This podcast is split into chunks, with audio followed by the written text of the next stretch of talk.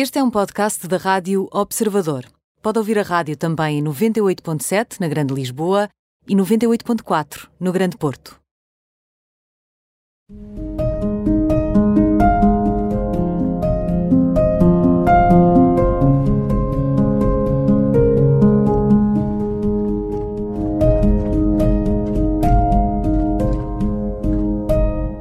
Olá, sejam bem-vindos a mais um Isto de Ser Mãe, um programa dedicado às maiores preocupações do dia a dia dos pais. Eu sou a Fabiola Carletis, consultora de moda e beleza da MAG e mãe da Francisca de dois anos e meio. E eu sou a Catarina Balesteiro, jornalista da MAG e tenho uma filha com dois anos, a Carmo. Hoje temos connosco no Isto Mãe a pediatra Joana Martins. Olá. Olá, Joana. Muito obrigada por, eh, por ter aceito o nosso convite, que hum, dá consultas no Hospital Dona Estefânia e trabalha no Hospital Dona Estefânia, Exatamente. melhor dizendo. Eh, Que vem falar connosco sobre os cuidados de higiene com bebés e crianças, aqui com destaque para a higiene íntima, não é? É verdade.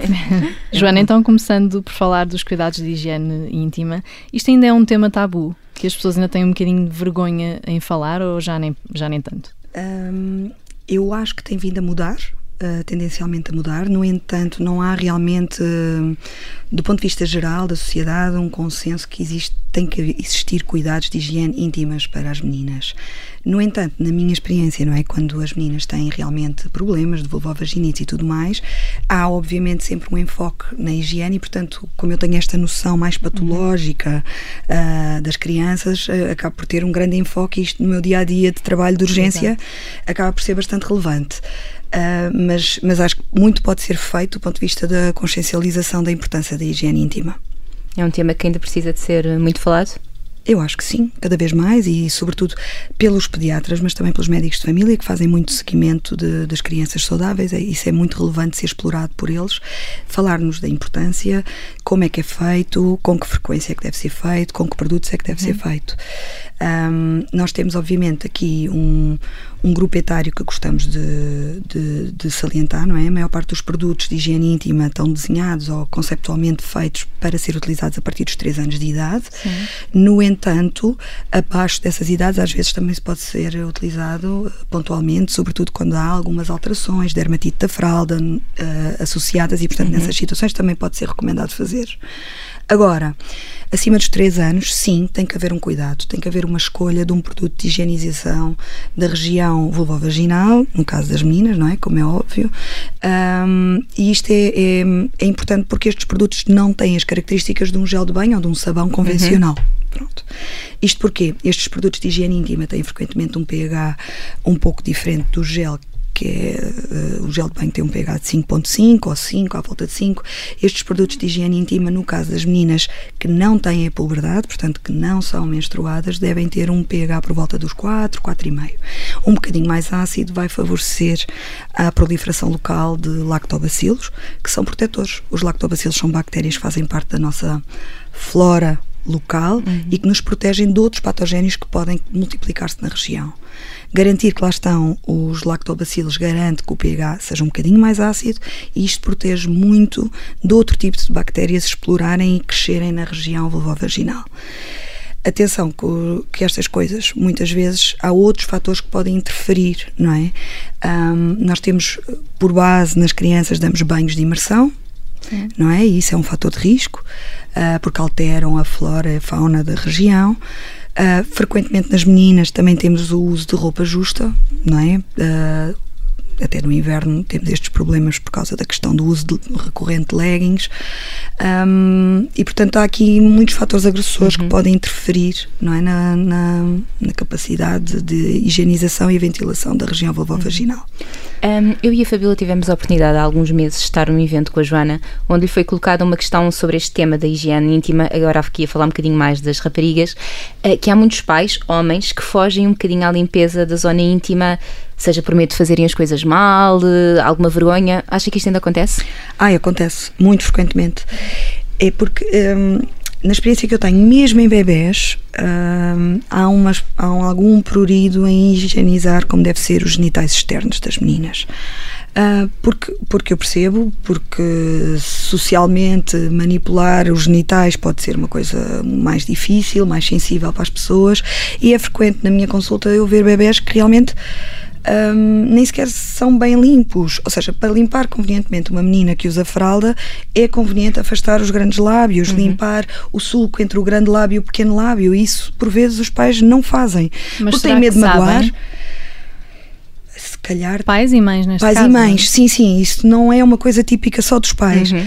Eu acho que é um medo anatómico de mexer, não, não sei, mas realmente é muito importante, às vezes, na primeira consulta de pediatria, ilustrar como é que se faz uma boa higiene da, da zona do períneo. Períneo, vulgarmente conhecido, a zona de, entre a vulva e o ânus. E. hum, e explicar mesmo aos pais, explicar-lhes como é que se faz eu encontro muitas vezes meninos que não estão bem, meninas que não estão bem limpas, não é? E é uma coisa tão simples de fazer e que tem um impacto tão grande na saúde. prevenção de complicações. Sim, Exatamente. claro. Agora falando mais em relação aos rapazes, eh, e a mim dá-me imenso jeito, porque eu estou um bocadinho assustada com o que aí vem, não é? Princi- Principalmente eh, em termos de bebés.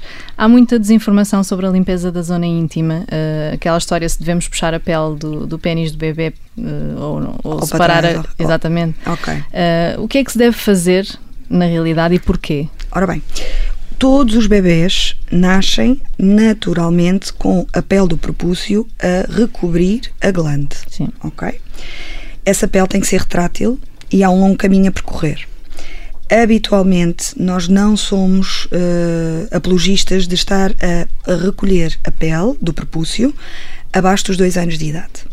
Mas a partir desses dois anos, faz algum sentido para fazer uma boa higienização do local, arregaçar a pele. E aí, eh, às vezes, temos aí algum compromisso, porque alguns meninos têm a pele do prepúcio muito estreitinha e este processo de arregaçar não é linear. E pode, ser, necess- doloroso. pode ser doloroso e pode ser necessário utilizar algumas pomadas médicas que têm na sua composição antibióticos e corticoides para ajudar a fazer esse processo e torná-lo menos doloroso possível. Ok? Isso é tudo um processo. Neste momento, o que eu vos posso dizer é que, se inicialmente, quando eu comecei a minha formação específica, operavam-se eh, as, as pilinhas que não arregaçavam totalmente, fazia-se, propunha-se uma circuncisão por volta dos 5 anos de idade, se, se a pele do prepúcio não fosse totalmente retrátil. Atualmente esse paradigma mudou e, portanto, adia-se cada vez mais esse tipo de intervenção para dar justamente mais oportunidade. Tempo, a- não é? Exatamente, para que aquela pele seja arregaçada, alargada e que possa ser totalmente retraída. E agora adiamos a estratégia cirúrgica para depois dos 8 anos de idade. Ok?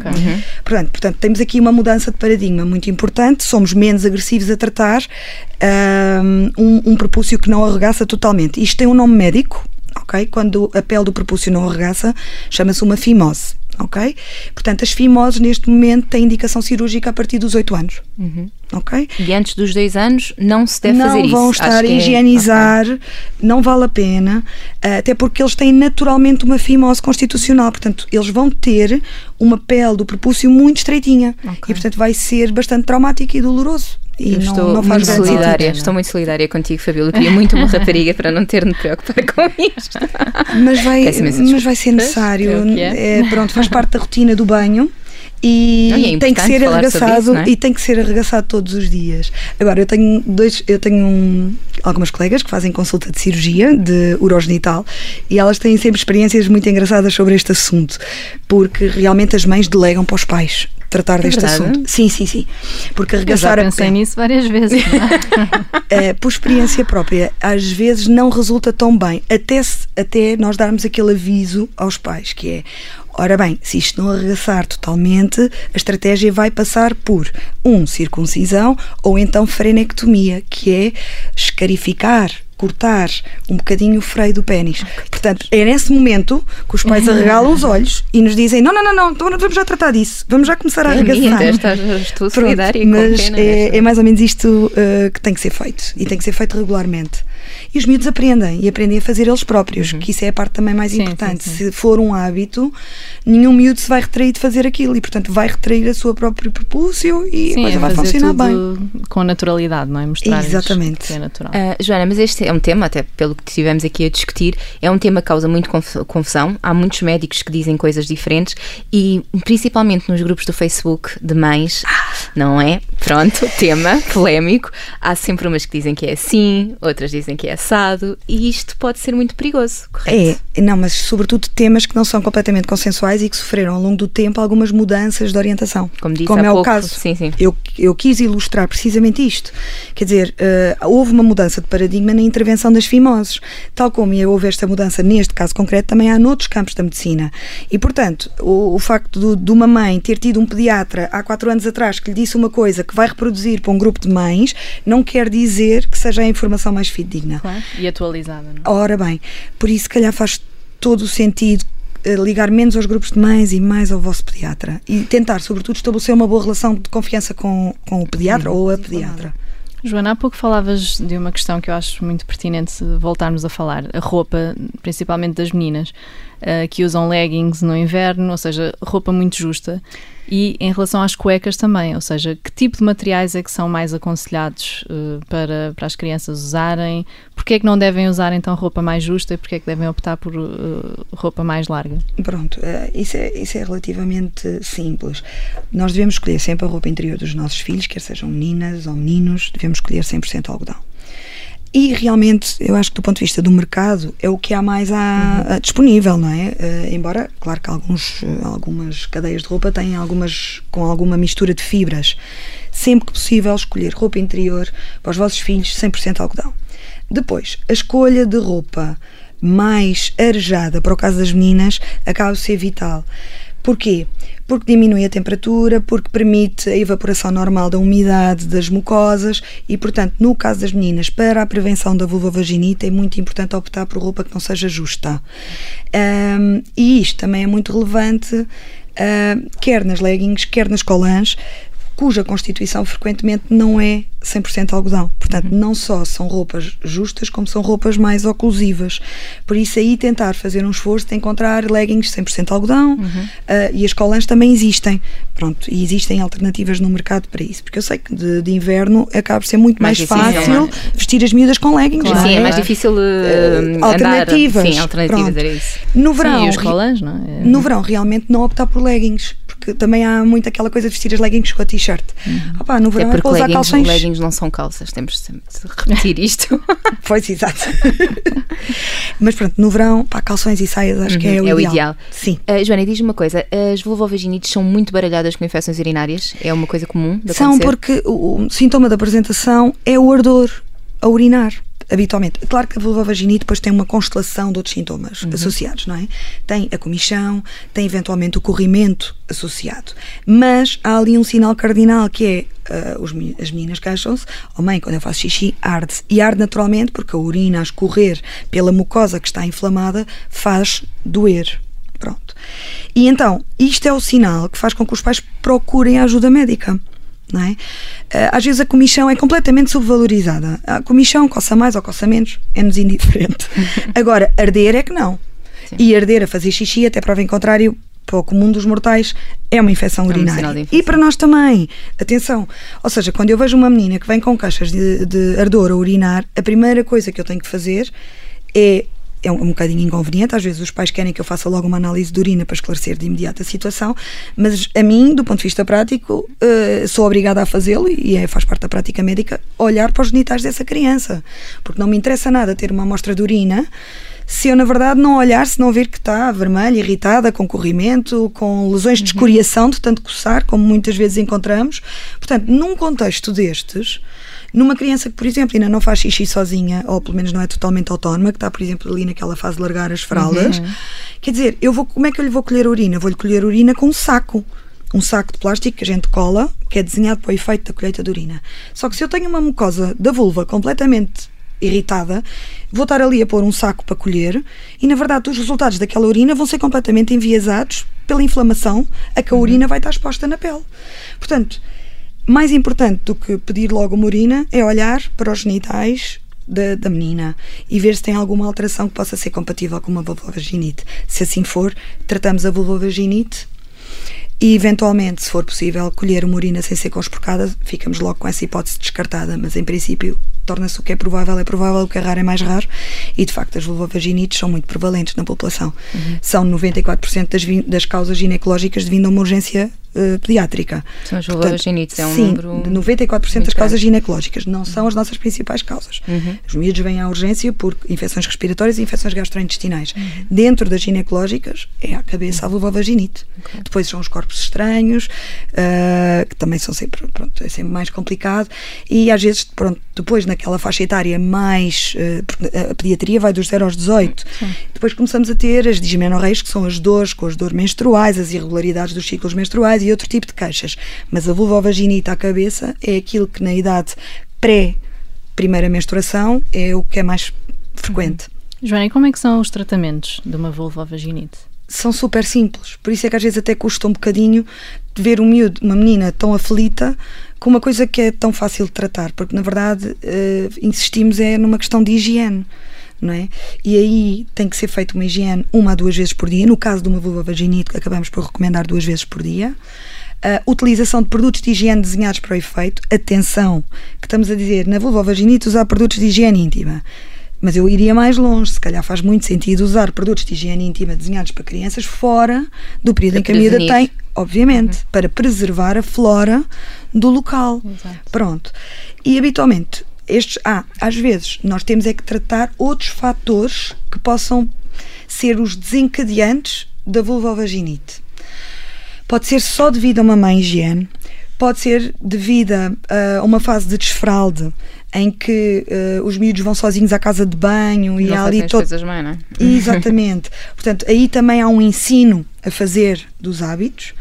Pode ser num contexto de pós-infecção respira respiratória que, para o qual precisou de tomar um antibiótico e aí podemos ter uma vulvovaginite a cândida, uhum. que é um fungo, e aí nós vamos ter que fazer um tratamento específico para o fungo. Podemos ter um contexto de uma vulvovaginite numa menina obstipada, uma obstipação muito prolongada uh, que faça com que tenham até muito, muita comichão a nível anal pode ser um fator desencadeante de vulvovaginites recorrentes e aí pode ser necessário intervir do ponto de vista dos, dos hábitos intestinais ou pode ser uh, devido a oxiúrios, que são os parasitas mais frequentes que nós temos em idade pediátrica, não é?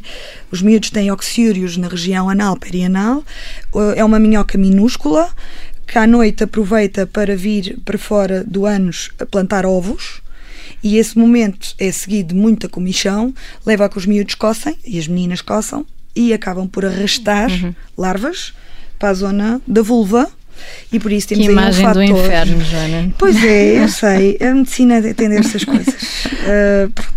Ah, e diz uma coisa, por tudo o que acabaste de, de, dizer, é muito importante incutir desde cedo hábitos de limpeza, não só de higiene íntima, mas de higiene no geral nos miúdos. Claro que sim. Isso sim, os banhos são recomendáveis que sejam diários, não é?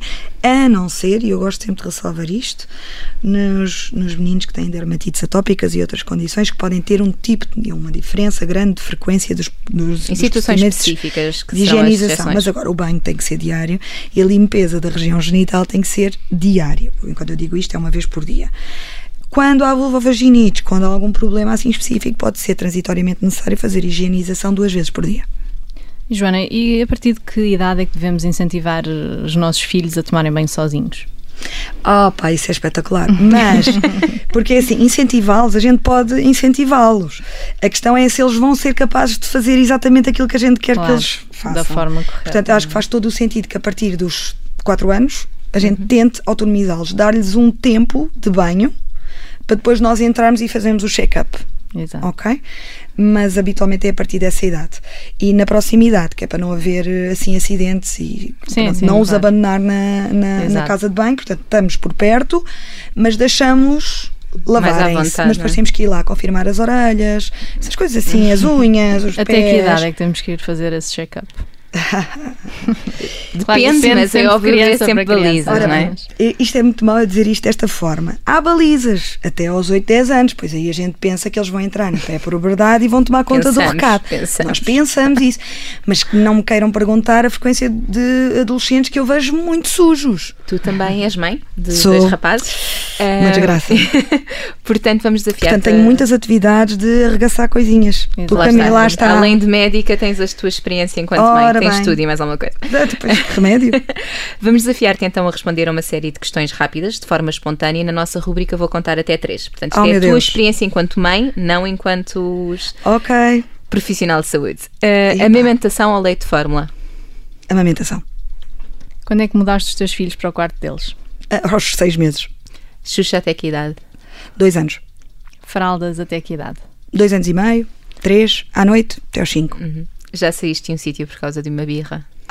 Ai, já. Tantas vezes. E com eles atrás a cartar. Olha, do Parque do Monsanto. Foi a mais épica de sempre. Não não, quis não vestir- esqueceste. Não, não quis vestir um casaco, estava um frio de- e eu arrastei, arrastei-o com- aos ombros, com ele a gritar. À, par, à porta do Alvito há uma barraquinha de bonecos. A senhora olhou para mim com um olhar esbugalhado, tipo, esta mãe. o que... é? E eu pensei, pronto, é isto, é aqui que eu cheguei. pronto. Tablet ou telemóveis para distraí-los? Epá, é assim. Não dou, mas isso eu sou uma nazi desse assunto. É péssimo eu ser assim. Mas percebo perfeitamente no espaço público que o façam. Porque é muito difícil. Eu percebo. Situações limitadas, percebo perfeitamente. Não brincam com tablets ou com telefone em casa. É mas, regra. mas é a minha regra, sim. Uh, baby wearing, os acessórios para carregar o bebê, sim ou não? Opa, claro que sim. São espetaculares, mas desde que bem desenhados. Porque há muitas marcas no mercado e nem sempre fazem um bom posicionamento da anca do bebê. É preciso saber que marcas comprar, como escolher. Eu, eu tive essa experiência. Ah, no meu primeiro filho comprei uma marca, achei que aquilo era muito bem desenhado, mas depois fiz realmente um workshop de baby wearing e percebi que não tinha sido a escolha mais acertada e tinha gasto uma pipa de massa numa coisa que era perfeitamente irrelevante e mal desenhada. Por isso, sim. Também há muita desinformação em relação Exatamente, tema, mas não é? procurar uh, fontes fidedignas para se informarem acerca da qualidade das marcas. Não são todas iguais. Joana Martins, muito obrigada por ter juntado Obrigada a nós de eu. Ser Mãe. Correu bem. Espero que sim. Eu acho que sim, achamos que sim. Podem voltar a ouvir o programa ao final do dia em observador.pt ou em mag.pt. Eu e a Catarina estamos de volta no próximo sábado às 10h30 com um novo tema e um novo convidado. Até lá, queremos saber o que acharam da emissão desta semana com a pediatra Joana Martins. Comentem nas nossas redes sociais ou enviem-nos um e-mail para isto. Eu e a Fabíola voltamos para a semana. Um bom resto de fim de semana.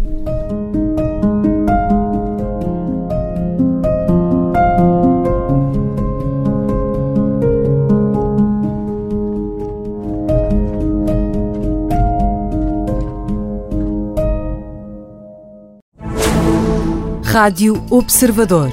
Ouça este e outros conteúdos em observador.pt/barra rádio e subscreva os nossos podcasts.